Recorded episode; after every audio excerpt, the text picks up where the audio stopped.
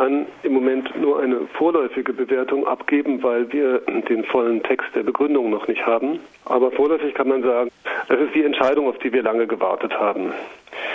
Seit das Bundesverfassungsgericht in seinem Hartz-IV-Urteil mit klaren Worten gesagt hat, dass das Recht auf ein menschenwürdiges Existenzminimum bedeutet, dass jeder stets über ein soziokulturelles Existenzminimum verfügen muss.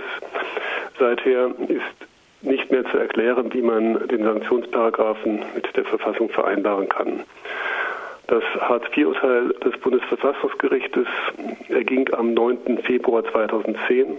Der Sanktionsparagraph ist seit dem 01.01.2005 in Kraft. Wir haben jetzt also eine mehr als zehn Jahre währende Sanktionspraxis, die nicht nur nach meiner Auffassung, sondern nach Auffassung vieler rechtswissenschaftlicher Begleiter dieses Gesetzes gegen die Verfassung verstößt. Und es ist höchste Zeit, dass das Bundesverfassungsgericht sich dazu positionieren muss. Die Hartz-IV-Leistungen beziehen sich ja auf das Existenzminimum. Leistungskürzungen gehen dann also unter das Existenzminimum und das muss ja auch laut Bundesverfassungsgericht gesichert sein. Wie konnte dann denn diese Praxis fortwährend andauern? Ja, das eine gute Frage. Also wenn Sie mich fragen, mich ganz persönlich fragen, dann ist meine Auffassung, dass die Gerichtsbarkeit hier versagt hat. Die Gerichtsbarkeit hätte sich viel früher und viel kritischer damit auseinandersetzen müssen.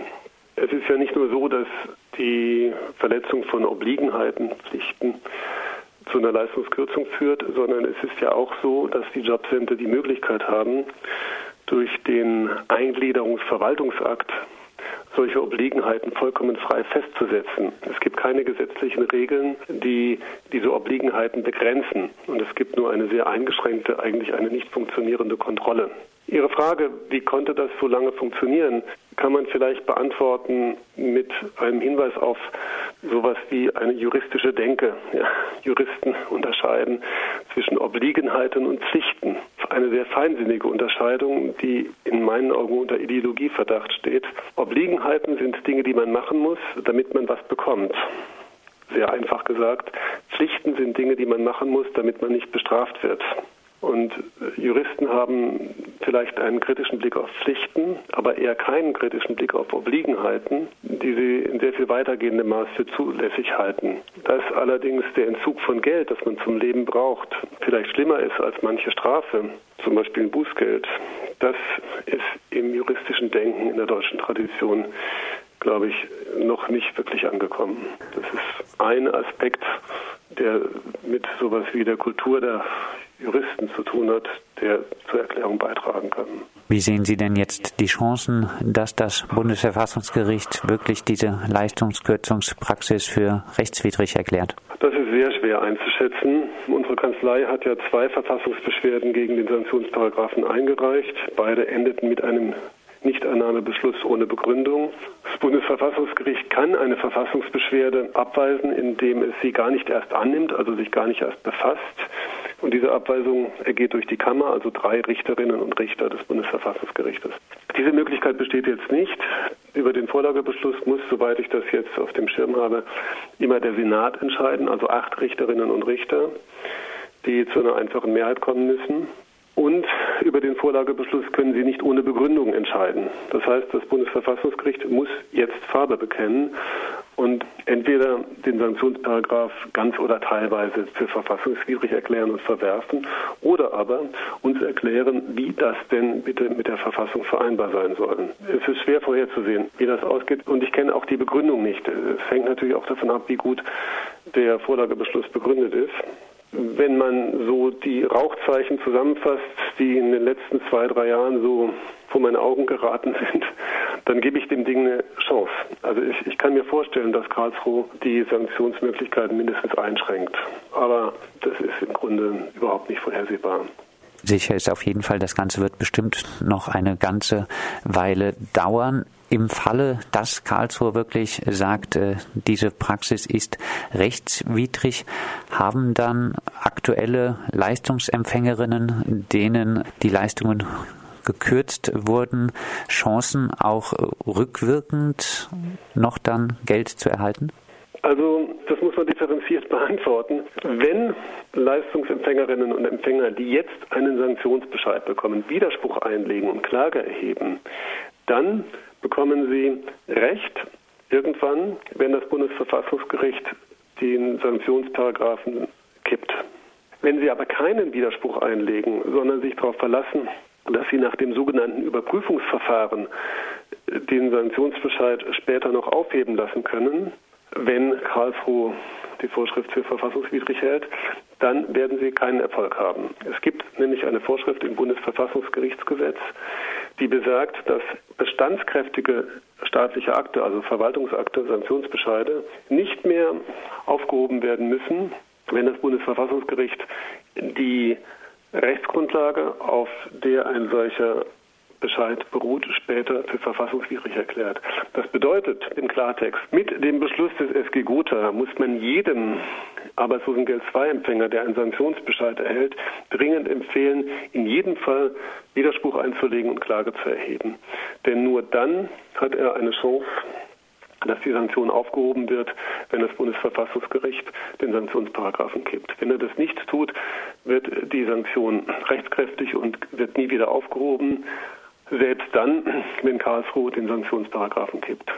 Parallel äh, zu Hartz-IV-Leistungen gibt es bei Flüchtlingen das Asylbewerberleistungsgesetz. Auch das äh, bemisst sich äh, nach dem Existenzminimum. Auch dort gibt es zahlreiche Möglichkeiten, die Leistungen zu kürzen.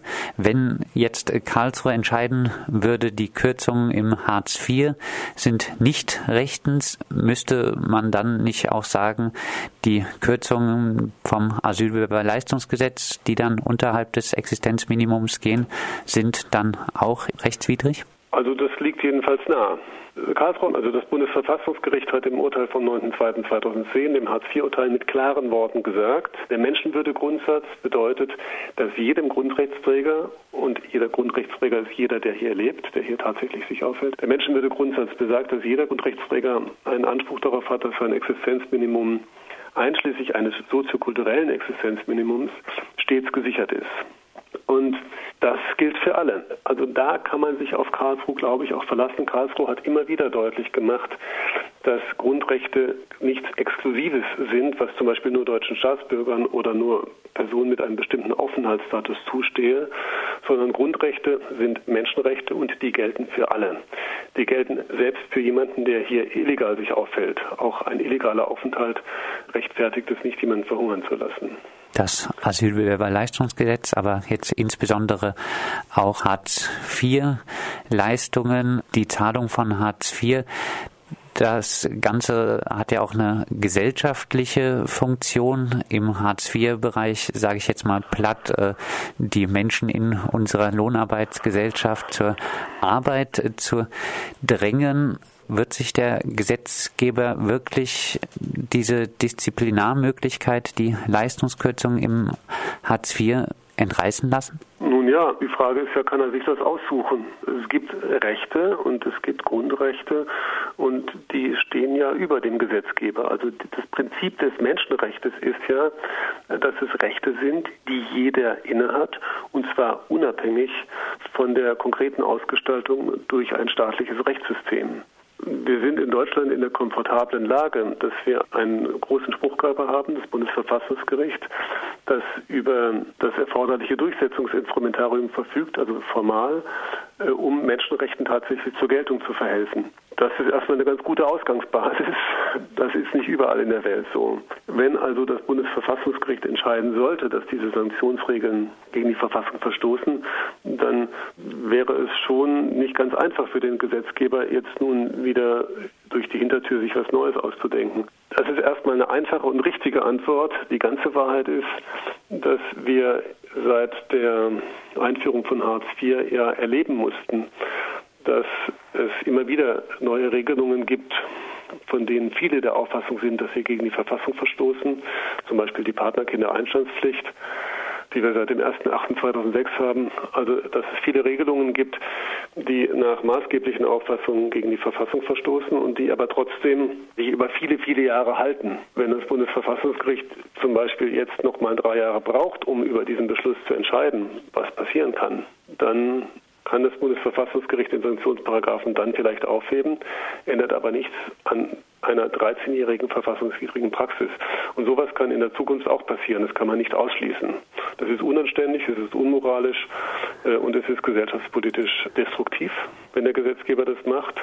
Aber wir wissen nicht, was aus Berlin kommt und wir wissen nicht, welche Strömungen sich da durchsetzen. Vielleicht darf ich am Ende einen persönlichen Satz dazu sagen. Ich beschäftige mich ja nun seit dem 01.01.2005 intensiv mit Hartz IV. Und die ersten Jahre haben viele Leute gesagt, Hartz IV ist sowas wie ein Krieg gegen die Arbeitslosen. Ich habe das damals immer abgelehnt, weil ich der Auffassung war, man muss das ganz strikt juristisch angucken und wie die Praxis der Behörden auch immer ist. Man muss erstmal gucken, was steht im Gesetz. Ich sehe das heute nicht mehr ganz so. Ich glaube tatsächlich, dass man nicht wirklich übers Ziel hinausschießt, wenn man sagt, die Einführung von Hartz IV war sowas wie eine Kriegserklärung gegen Menschen in Armut und am Rande der Gesellschaft. Es ist eine drastische Formulierung, vielleicht muss man es etwas vorsichtiger formulieren. Aber wenn man sich die Praxis anguckt über zehn Jahre und sie so intensiv erlebt hat wie ich, dann kann man schlecht umhin, irgendwie sich dazu zu verhalten, dass zwar im Gesetz Sachen steht, die Juristen vielleicht irgendwie mit großen Anstrengungen als verfassungsgemäß auslegen können, dass das, was im Gesetz steht, aber im wirklichen Leben eine Praxis verursacht, die viele, viele Menschen in brutaler Weise an den Rand der Gesellschaft und immer weiter raustreibt. Und diese Praxis steht jetzt hoffentlich erstmal zur Disposition. Soweit Roland Rosenau von der Kanzlei Sozialrecht in Freiburg. Mit ihm sprachen wir über die jüngste Gerichtsentscheidung des Sozialgerichts Gotha, dass äh, die Leistungskürzungen im Hartz IV für verfassungswidrig beurteilt hat und äh, an das Bundesverfassungsgericht weitergegeben hat.